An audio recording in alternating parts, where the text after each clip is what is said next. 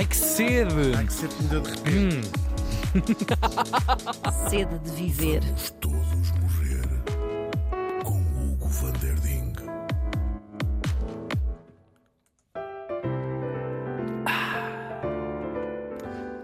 vamos cantando e rindo. É o hino da mocidade portuguesa, por acaso não é? Não é? Parece- Pareceu-me. Oh, Pois é, neste dia estávamos em 1873. Estavam com vontade de voltar a Por 1873. acaso estou sempre com vontade. É, foi, é dos, foi dos melhores anos da minha vida. Mas é verdade. Foi, sim. foi. Cada vez que me lembro. Não andavas no liceu. Não andava no liceu. Liceu normal. Liceu normal. Anda- tu andaste na escola comercial? na escola comercial industrial. De Ponta Muito Delgada. Nesta altura, estávamos, portanto, em 1873. Morri em Londres. Londres. Londres. Devia ser uma rica coisa também. em 1873. Hum, E tinha 64 anos. No oh, meu Deus, tão no um vestido. novo vestidinho. Falamos do imperador dos franceses, Napoleão III. Mais um Napoleão. Espera aí. Sabiam que havia, tinha havido mais que um O Napoleão? terceiro. Terceiro. É verdade, houve mais que um Napoleão. Quanto é que levou ao todo? Três. Muito E a bem. Mas eram do réplicas uns dos outros, Já todos iguais. quem sou, já vamos saber quem sou, já quem foi. Ele chamava-se Luís Napoleão e nasceu em 1808 em Paris, no seio desta, que era a família imperial na altura, os Bonaparte. Quem é que eram os Bonaparte? Ah, isto era uma coisa muito recente. O tio dele, portanto o irmão do pai, ah, o Napoleão mais famoso, não é? Aquele Napoleão Bonaparte, toda a gente sabe quem foi.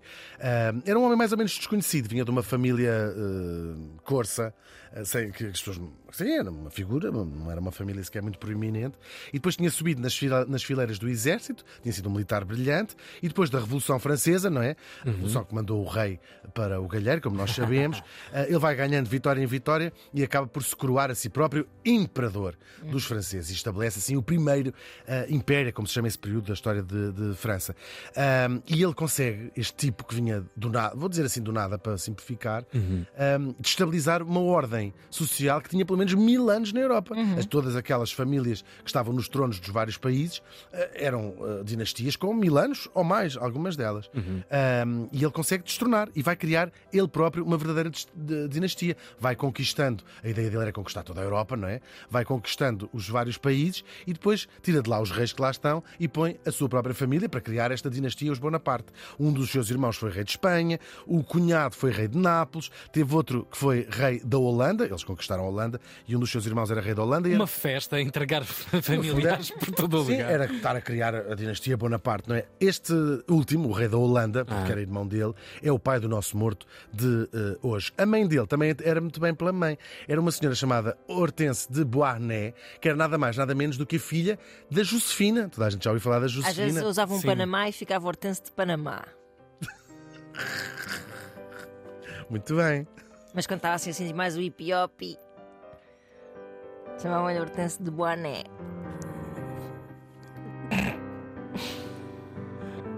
Muito bem. Um grande beijinho. Mas às vezes era usava a pala para trás. Atrás, quando saía, era estava mesmo Sabes que eu não a percebi sensação logo. de maluca. onde é que se dava aí. Então a menina está de boné, boné, boné, Boné. Está de boné. De boné. Dentro de Era casa. boné à Dentro de casa. À Era mesa. À mesa de boné. Chega. Esta hortense de boné, de boné, de boné. Era filha da tal famosa Josefina, que é a paixão do, do Napoleão, não é? Ah, só que ela tinha sido casada anteriormente com este senhor de apelido Barnet e tinha tido esta filha. ah, e quando casa com o Napoleão, ah, a Josefina e o Napoleão têm uma história de amor grande e bonita e que dura até ao fim da vida. Só que ela não conseguiu ter mais filhos do Napoleão e o Napoleão, que tinha este plano de, de esta- de criar uma dinastia, eles div- div- divorciam-se Uhum. e ele casa com outra mulher com quem tem só um filho que morre novo e, e- e que ah, é importante agora retermos este coisa que ele só teve um filho. Ahm, e, só que ele gostava muito desta, o Napoleão, desta, no fundo, enteada, esta Hortense, que vai ser. Ou seja, faz do nosso morto quase duplamente sobrinho do Napoleão, pela mãe ah, e pelo, pelo pai. Estão a, estão a chegar lá, não é? Pois muito bem. Ahm, e então, isto vai tudo chegar ao fim, esta história toda incrível, ah, em pouco tempo. Isto durou ah, duas décadas mais ou menos, porque em 1921 o Napoleão lá vai morrer na ilha de Santa Helena, como nós sabemos, ahm, depois da sua célebre derrota em Waterloo. Ahm, ele, ele é preso a primeira vez, passa ali uns, um tempo preso, solta-se, ainda tem ali um reinado muito curto morto ah, e depois é finalmente põe nu- numa ilha. Isto, é, isto fica mais, mais ou menos ao largo da Guiné, salvo erro, esta ilha de Santa Helena. Lá para o fim. No, no Atlântico Sul, sim. Uhum. Era pelo menos quer sair dali. Ah, e o- durante essa abdicação, esse tal filho, que morre muito miúdo, com 20 e tal anos, é Napoleão II durante uns breves. eh, É pequenino. um tempo. É mesmo. 5, mas- 7 minutos. mas entra ali na, na contagem para ser o Napoleão II. Só que isto não significa o Napoleão lá morre, depois da derrota em Waterloo. Já o seu almoça. plano, tal e qual, o seu plano de conquistar a Europa fica-se por ali. ah, mas os Bonaparte ainda não estavam prontos para sair de cena. A família vai se separar toda depois da, da queda dos Bonaparte, não é? E este miúdo vai crescer no exílio com a mãe. Até porque deviam ter a cabeça a prémio, não? Imagino. Claro, foram expulsos de França. sim, Claro. de França. E ele vai, vai crescer, eh, anda sempre com a mãe, ele depois Uhum. nunca mais vê o pai. Eh, cresce na Alemanha, Itália, Suíça, Lobelho do Mato também. Ah, também, Ah, A claro. mãe tinha, arranjou lá um emprego bom a fazer salsichas numa fábrica, enfim. foi- Casinha boa, modesta, mas também era boa. Deixa, tiro- trocou o boné Lobeia. por, o- por o chapéu de palha. Ahm, enquanto isso, a França vai seguindo o seu processo eh, revolucionário, não é? Eles tinham, cortaram as cabeças a toda a gente, Uhum. fizeram assim umas É que já ninguém podia usar boné. Pois não, sem cabeça nem usaste boné. Fica só o boné, pescoço e boné. Pescoço e... Que Estou a ver que adoraram, estou a ver que adoraram este apelido boné. Tenho que trazer mais apelidos destes.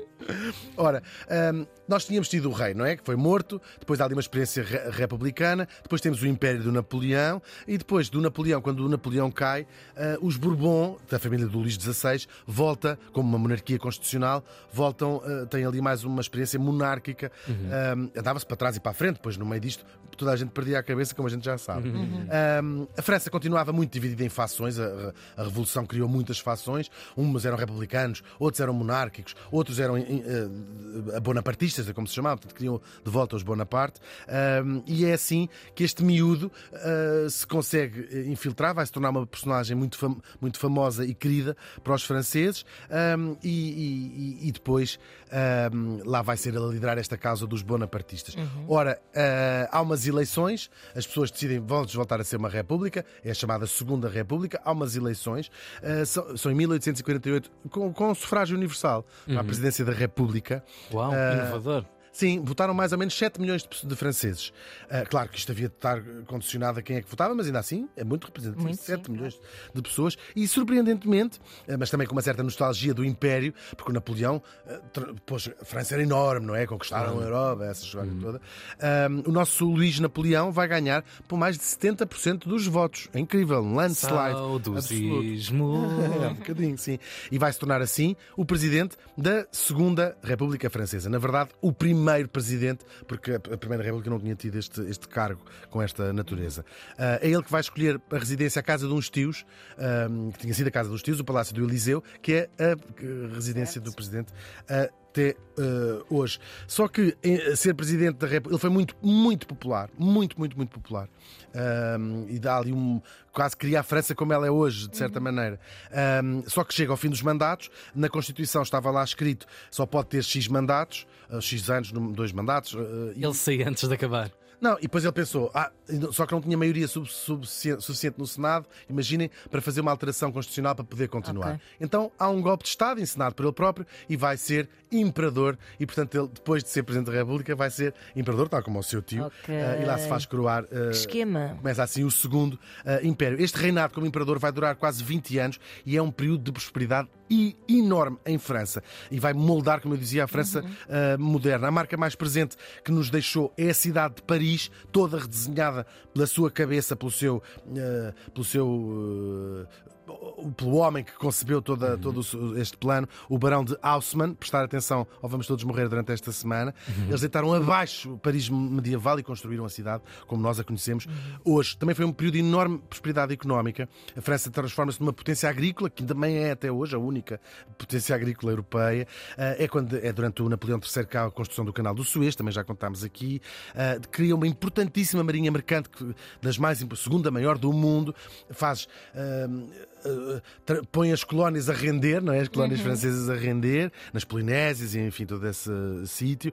Uh, E depois é um período de criação mitológica também, mas que isso em toda a Europa, o século XIX, foi quando se criou estes Foi mitos. isso. Claro. Ok. Certo. Claro, e ele cri- cria esta narrativa dos gauleses invencíveis, dos invencíveis gauleses, tudo também da cabeça como, como heróis nacionais. Depois, um período de cultura intensíssimo, ficou-nos a Ópera Garnier, a Ópera de Paris, a maior ópera do mundo, o maior teatro do mundo. Também falaremos, falaremos disso mais adiante. E também social. Ele criou o direito à greve, muitos direitos das mulheres, as mulheres terem, foi permitido terem acesso à universidade, estamos eh, ainda na década de 60 do, do século XIX. Incrível. Isto muito porquê? Por causa da sua própria mulher. Ele teve assim várias namoradas, ah, mas havia uma altura, o imperador precisava de casar para ter filhos ah, e vai casar com uma condessa espanhola, um bocadinho contra a vontade das pessoas mais próximas. Era suposto casar com uma princesa, com uma ah, tipa muito famosa em Espanha, a imperatriz Eugénia de Montijo. Eu- Eugénia de Montijo. Eugénia do Montijo. Nome em português é isto. é. Era lindo. Não vou falar muito porque ela merece ter um Vamos Todos Morrer quando vai ser no verão Boa, que boa. guardar. própria. Mas é- Geninha do mas, sim, Montijo. mas é ela que, como imperatriz, vai eh, forçar o marido a dar assim, direitos a- eh, incríveis às mulheres, e França foi dali que saiu todas essas ideias para, para o mundo como nós Uhum. sabemos. Ahm, bom, Entusiasmante. Ainda assim, este Napoleão III, uma grande paixão pela mulher, mas deitou-se com todas as mulheres que vocês consigam imaginar. Brigitte Pois. Bardot, Catherine Deneuve, ah, aquela do Amélie. Estou a mentir. Piaf também. Piaf. Ah, Tudo. Sim, a Vanessa Paradis. Adelaide Ferreira. Tudo o que mexia. A carra. A... Podemos dizer, Dina Aguiar, podemos A dizer Borroni, são- tudo. são- não, como não são contemporâneos, Claro, sabemos que não estamos que a-. Então digam mais. Não tem de ser conterrâneas, Is- não Isabel é? Bahia, a Margarida Mercedes de Melo. Enfim, olha, foi uma pouca vergonha. Ah, uma das suas amantes, quando eu falei dele, não prestaram atenção, mas prestam agora, foi La Castiglione, uma das suas mais famosas amantes. Aquela senhora das fotografias. Foi talvez das suas mais La famosas. Castiglione. La Castiglione. La Castiglione. A sua debacle, o seu fim, vai ser a guerra, claro, no caso a guerra com a Alemanha, a chamada Guerra Franco-Prussiana. Ele vai perder. Como? Não. Foi assim que- Não, porque a Alemanha ganhou. É o contrário. Ganhou. Ah, antes de perder, ainda teve tempo de lançar. Precisava-se para, para, para a guerra, disse assim: precisamos de um substituto da manteiga. Há pouco leite. Substituto da manteiga, ah, dou um prémio a quem inventar. E há um gajo que inventa a margarina, deve-se também ao? Napoleão III. Péssima, péssima invenção. Que nojo. Antes nada. Péssima Antes invenção. carcaça Por acaso, seca. por acaso, eu acho E que. depois temos margarina com Nesquik, planta com Nesquik, Planta. que é o tulicreme, segundo a descrição da minha mãe. E é, e é, Boa, é boa. e é. Tem razão, é planta com Nesquik e não me deixava tem razão. comer. Deixava-me comer uma coisa chamava. Não era, era o antepassado da Nutella. Era que no se chamava crema. No crema que trazia bonecos do David Huguenot. Mas trazia, sim, Lembra? senhora, No creme. muito bem. Era ótimo, era Nutella. no Saudade. creme. Era incrível. Ah, bom, ele, ah, quando pe- pega a guerra, pegou nele, pegou na, na Eugénia e no filho e vai basar pela Inglaterra, onde ele vai morrer pouco tempo depois lá no exílio. Ah, a França ficou a ferro e fogo, não é? Voltou a ser uma república e é uma república até hoje, como nós sabemos. E este tipo conseguiu ser simultaneamente o primeiro presidente da República Francesa, o último monarca de França e, claro, a única pessoa a ter sido até hoje as duas coisas. É incrível. O Napoleão III morreu faz hoje 150 anos.